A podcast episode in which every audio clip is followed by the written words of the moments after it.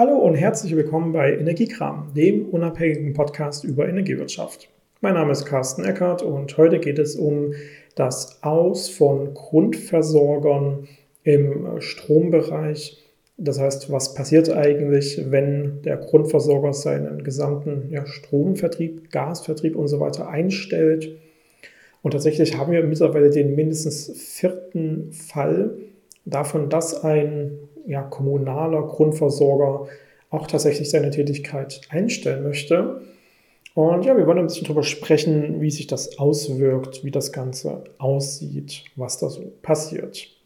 Dieser Podcast ist eigentlich eine Videoaufnahme auf unserem YouTube-Kanal Energiewirtschaft einfach. Also nicht wundern, wenn ich ab und zu über die Pressemitteilungen der genannten Grundversorger dann spreche. Die sind im Video zu sehen. Allerdings, ja, äh, muss man die jetzt für den Podcast auch nicht unbedingt mitlesen. Ich spreche dann genügend darüber. Okay, los geht's. Mein Name ist Carsten Eckert und heute geht es um Grundversorger und was passiert, wenn die ihre Tätigkeit einstellen. Wie ihr hier schon im Video sehen könnt, bin ich auf der Seite der äh, Gemeindewerke Schutterwald. Ähm, die hier schreiben, dass es einen neuen Grundversorger ab dem 01.01.2023 gibt. Und ähm, normalerweise wäre die Meldung, ah, neuer Grundversorger, vielleicht noch ganz verständlich, weil ja alle paar Jahre die Grundversorgung neu bestimmt wird. Allerdings, wer sich erinnert, wer unseren Kanal schon eine Weile verfolgt, weiß, dass ich, naja, zu einem anderen Zeitpunkt darüber gesprochen habe, weil die Neubestimmung der Grundversorgung, naja, die gab es jetzt erst. Und ähm, dementsprechend ist es relativ spannend, was hier passiert ist ein bestehender Grundversorger, der eigentlich auch noch weiter so bestehen würde, sagt von sich selbst aus, ich bin nicht mehr Grundversorger. Ich stelle nämlich meinen, in diesem Fall Stromvertrieb und auch Gasvertrieb ein. Ich bin gar nicht mehr am Markt tätig. Ich fülle diese Rolle gar nicht mehr aus. Also kann ich auch nicht mehr Grundversorger sein. Es muss bitte jemand Neues machen. Tatsächlich ist das jetzt nicht der allererste Fall, den wir in ja, den Krisen der letzten Zeit so sehen können. Leider ähm, ist es mindestens der vierte Fall. Wir gucken uns auch gleich noch die anderen an. Und ähm, das ist durchaus energiewirtschaftlich betrachtet relativ spannend, weil wir ja die Rolle des Grundversorgers als eine ganz spezielle ansehen es handelt sich dabei immer um einen Energieversorger, um einen Lieferanten, der mit Endkunden, also Stromlieferverträge zum Beispiel, abschließt. Und ähm, das ist dann vor Ort immer der größte, der also in einem bestimmten Gebiet die meisten Endkunden versorgt. Das wird alle paar Jahre, alle drei Jahre, um genau zu sein, ausgezählt vom örtlichen Netzbetreiber, der checkt, welcher Versorger in seinem Netzgebiet die meisten Endkunden versorgt, die meisten Haushaltskunden. Und äh, der zählt das eben aus. Und derjenige, der die meisten hat, der ist dann eben Grundversorger zur nächsten Gelegenheit.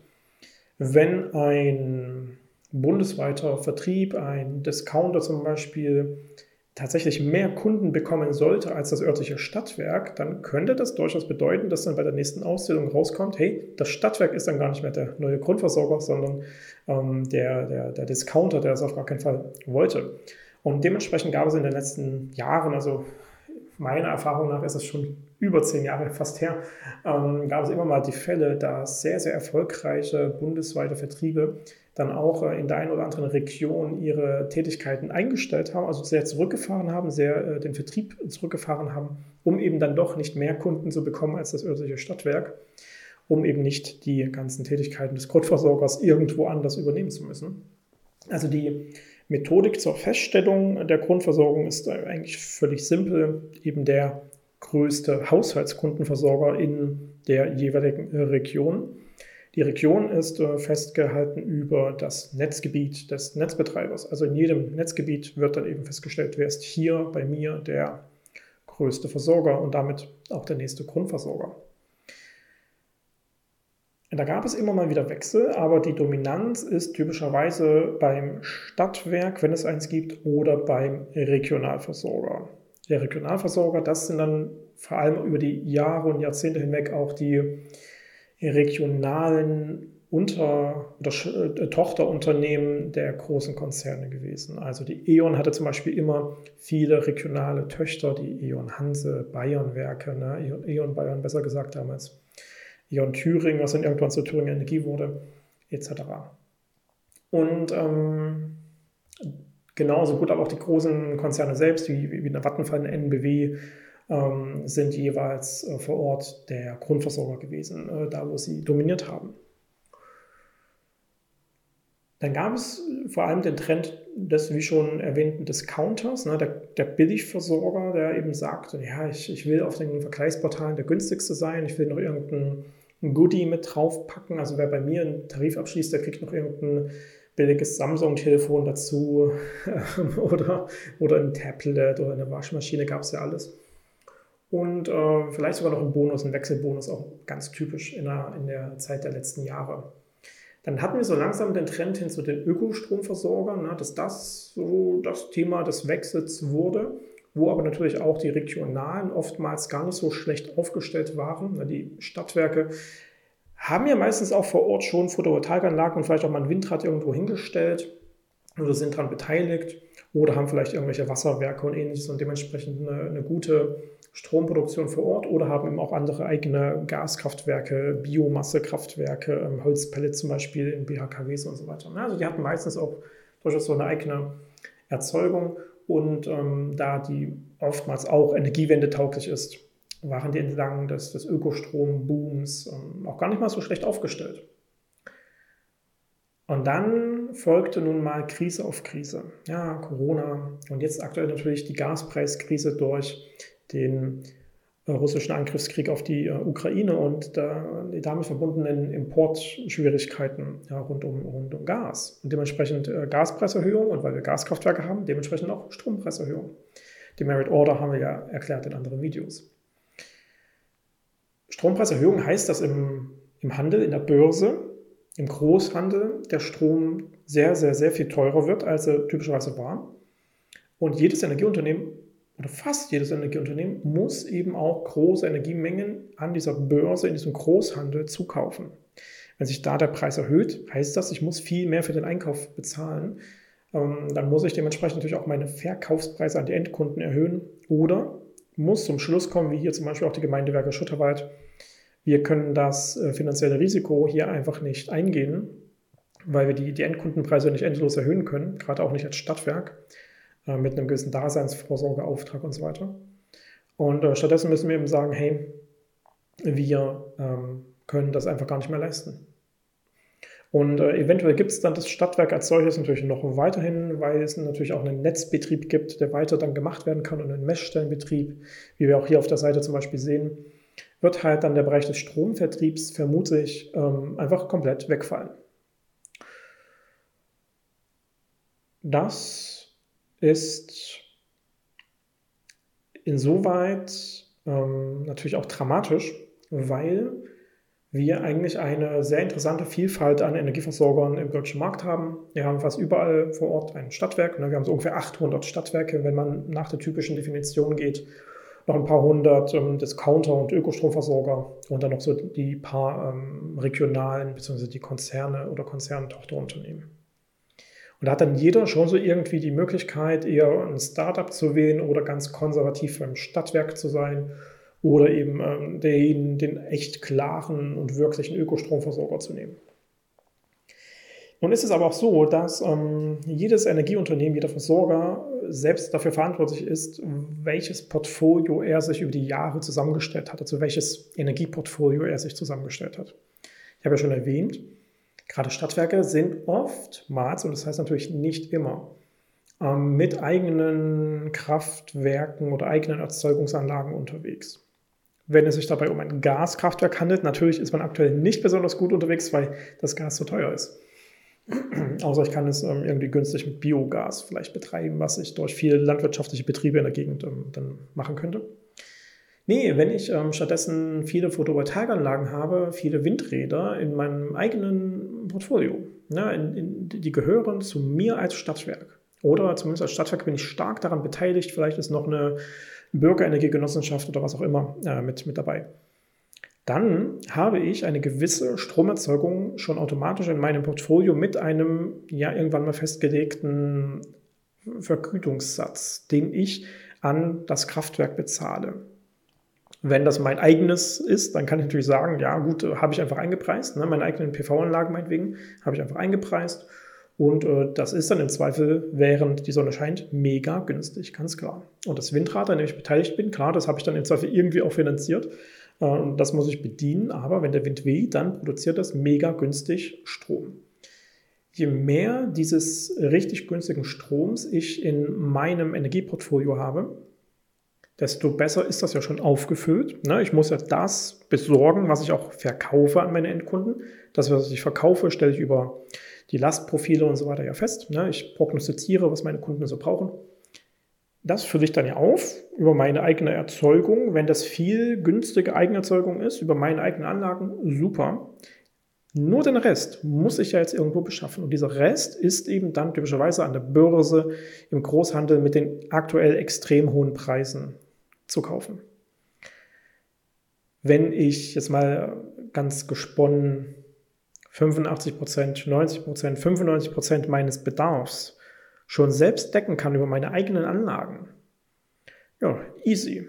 Die restlichen paar tausende Kilowattstunden, die kaufe ich mir an der Börse zu. Das ist dann zwar teuer und das tut auch durchaus weh, könnte angenehmer sein, könnte günstiger sein, aber das macht eben nur die restlichen 5%, 10% und so weiter aus. Das geht dann schon. Wenn ich keine eigenen Anlagen habe, ja, das gibt es ja auch, dann muss ich im Zweifel 100% meines Bedarfs an der Börse zukaufen.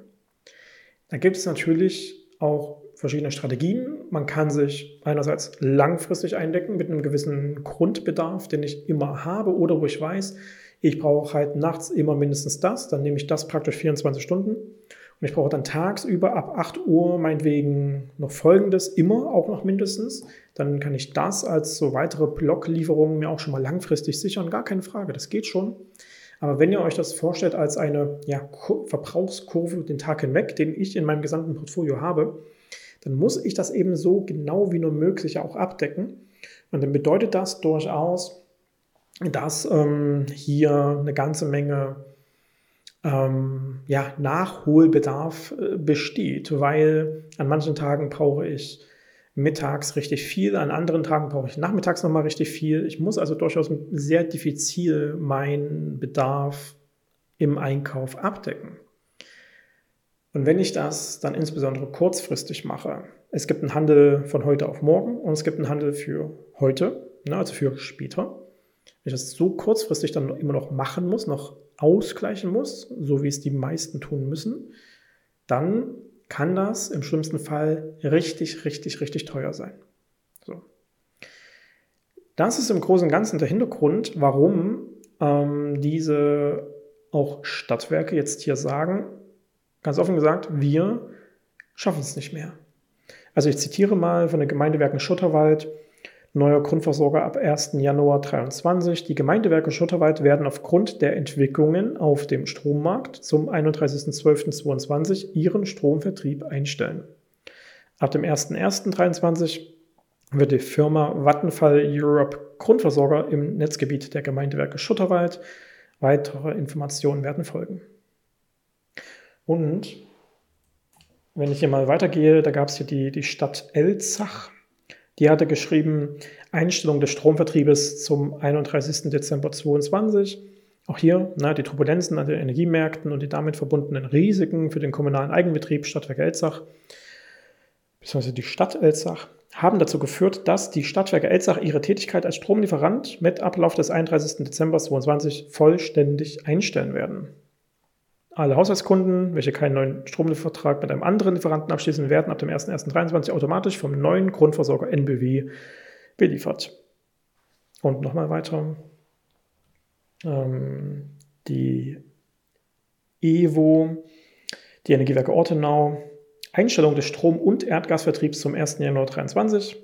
Auch hier die EWO wird aufgrund der dramatischen Entwicklung auf den Energiemärkten nur noch bis zum Jahresende ihren eigenständigen Strom- und Erdgas, äh, Erdgasvertrieb fortführen und ab 1. Januar 2023 einstellen. Ähm, das ist ja auch im Südwesten, das weiß ich nicht, ich könnte mir prinzipiell vorstellen, dass auch hier eine NBW ähm, eintritt. Weil hier steht es jetzt zumindest gerade in diesem Beitrag nicht. Ähm, ja, genau, hier steht praktisch nur, dass es einen neuen Grundversorger geben wird. Äh, Ortenau, wobei, da kann es auch noch einen anderen geben. Weiß ich jetzt gar nicht so sicher. Ähm, und dann erinnern wir uns, das habe ich in einem anderen Video äh, letztes Jahr schon äh, gepostet, ne? das, das war schon im Oktober 21, dass nämlich äh, Ziegler, EWK Ziegler, ihren Stromvertrieb zum 31.12.21 einstellen und hier nämlich Energiewerke Ortenau die Grund- und Ersatzversorgung übernehmen, die ja mittlerweile dann auch gesagt haben, hey, wir äh, machen das jetzt nicht mehr weiter. Ähm, das ist natürlich ganz, ganz dramatisch. Also, was äh, ist hier der Hintergrund? Wie erwähnt, werden diese Häuser nicht genügend eigene Erzeugungskapazitäten ähm, gehabt haben und mussten dementsprechend äh, sehr, sehr viel ähm, an der Börse äh, zukaufen.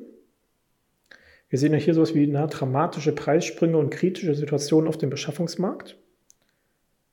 Ähm, und die Evo hat zwar in der Vergangenheit langfristig Energie beschafft und das dementsprechend auch preislich gut weitergeben können. Ähm, und das ging auch immer mit günstigen Preisen. Aber genau hier siehst du, die benötigten Energiemengen müssen zu 100% am Markt beschafft werden. Eben genau Wettbewerbsnachteil zu den Unternehmen, die über eigene Energieerzeugungsanlagen verfügen. Die sagen sogar ganz direkt in ihrem Text, weil sie eben keine eigenen Erzeugungsanlagen wie Kohlekraftwerke oder andere Kraftwerke oder Windkraftanlagen verfügen, ähm, müssen sie hier praktisch 100% ihres ähm, Strombedarfs im Großhandel zukaufen. Und das ist bei den aktuellen Preisen oder bei den aktuellen Preisschwankungen extrem schmerzhaft. Wir haben sogar aktuell immer mal äh, Momente, also ähm, die Preise werden ja viertelstündlich immer festgelegt. Wir haben Momente, in denen wir, und die Preise werden teilweise viertelstündlich, teilweise stündlich und so weiter ähm, festgelegt, die sind manchmal richtig niedrig. Also gehen auch wieder in Richtung von unter 50 Euro pro Megawattstunde, was wir in den letzten Jahren sehr gewohnt waren. Ähm, eben genau dann, wenn richtig viel Sonne, richtig viel Wind äh, in einem Moment zur Verfügung steht. Wir haben aber auch die Momente, in denen wir fast die gleichen Kosten haben, wie es aktuell zum Beispiel in Frankreich immer dramatisch hoch ist, weil deren Atomkraftwerke einfach nicht laufen. Tja, und in dieser Situation kann ich es dann gut verstehen, wenn auch so ein Kraftwerk, also wenn so ein Stadtwerk ohne eigene Kraftwerke sagt, ich kann das einfach nicht mehr aushalten. Ich, ich kann dieses unternehmerische, unternehmerische Risiko einfach nicht. Ähm, ja, im Prinzip auch auf Kosten und auf Lasten meiner äh, kommunalen Endkunden äh, eingehen solange ich vor allem auch ein kommunaler Daseinsvorsorger bin, muss ich ja eigentlich sicherstellen, dass es diese Grundversorgung vor Ort gibt. Wenn ich das Ganze aber in einem gewissen, mit einem gewissen Risiko verbunden mache, kann ich das eben gar nicht sicher, sicherstellen. Und dann muss ich, weil ja vor allem ein Gemeinderat, ein Stadtrat hinter mir steht, sagen, äh, am besten macht das jemand anderes der ähm, seine Erzeugungskapazitäten vielleicht äh, strategisch besser aufgestellt hat und dementsprechend hier nicht so sehr von den schwankenden Preisen äh, beeinträchtigt ist. Tja, das ist schon ganz schön krass und ähm, wir sind da sicherlich noch nicht am Ende angekommen. Wir müssen schon sagen, der Preis im Großhandel für Strom wird jetzt nicht ewig so hoch bleiben. Das, das ist schon klar. Er ist sehr stark davon abhängig, wie sich die Gaspreise verändern. Das ist auf jeden Fall so. Jetzt ist allerdings die Branche schon relativ stark hinterher, eben zu gucken, wie können wir denn die Erzeugungsportfolios aufstellen, dass möglichst wenig Gasbedarf überhaupt zustande kommt. Das heißt dann zum einen, dass innerhalb des Merit-Order-Effekts zwar natürlich erstmal die Erneuerbaren und die Atomkraftwerkskapazitäten und die äh, ähm, Kohlekraftwerkskapazitäten, weil sie günstiger sind, genutzt werden, aber im schlimmsten Fall doch noch Gaskraftwerke kommen.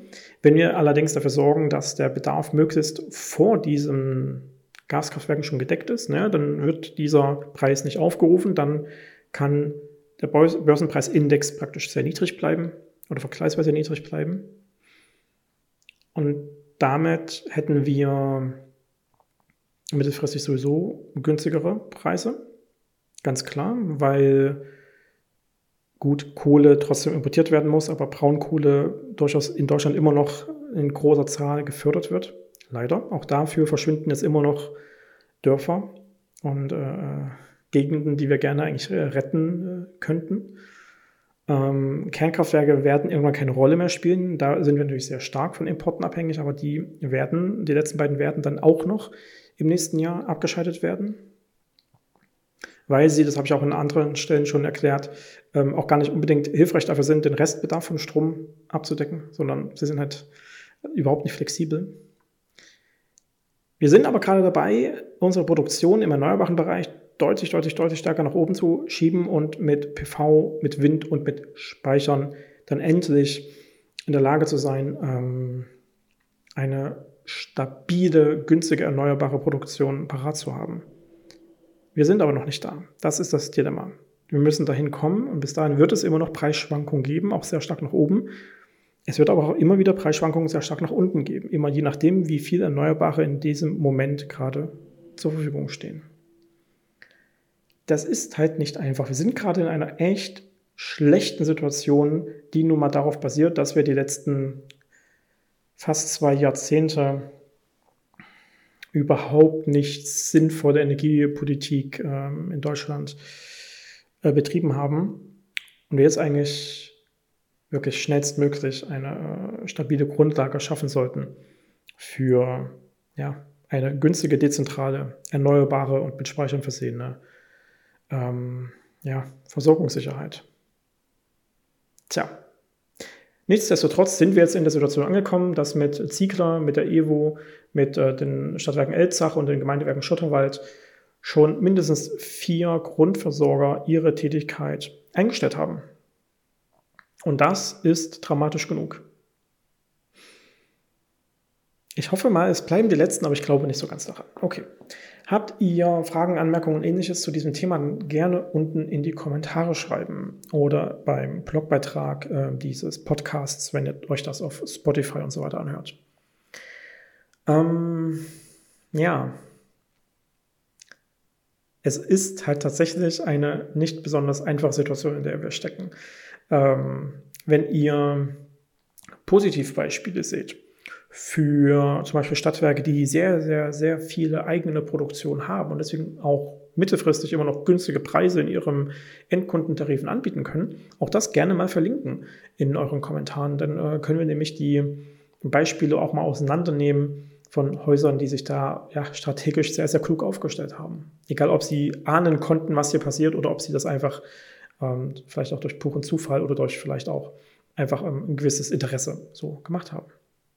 Okay, ansonsten wie immer auf YouTube, like das Video und abonniert den Kanal und aktiviert auch die Glocke, damit ihr die nächsten Videos nicht verpasst. Und auf Spotify und Co. abonniert gerne den Podcast, damit ihr auch da nicht die nächsten Folgen verpasst. Alles klar. Dann bis zum nächsten Mal hier bei Energiewirtschaft einfach, der Online-Akademie für die Energiebranche. Mein Name ist Carsten Eckert.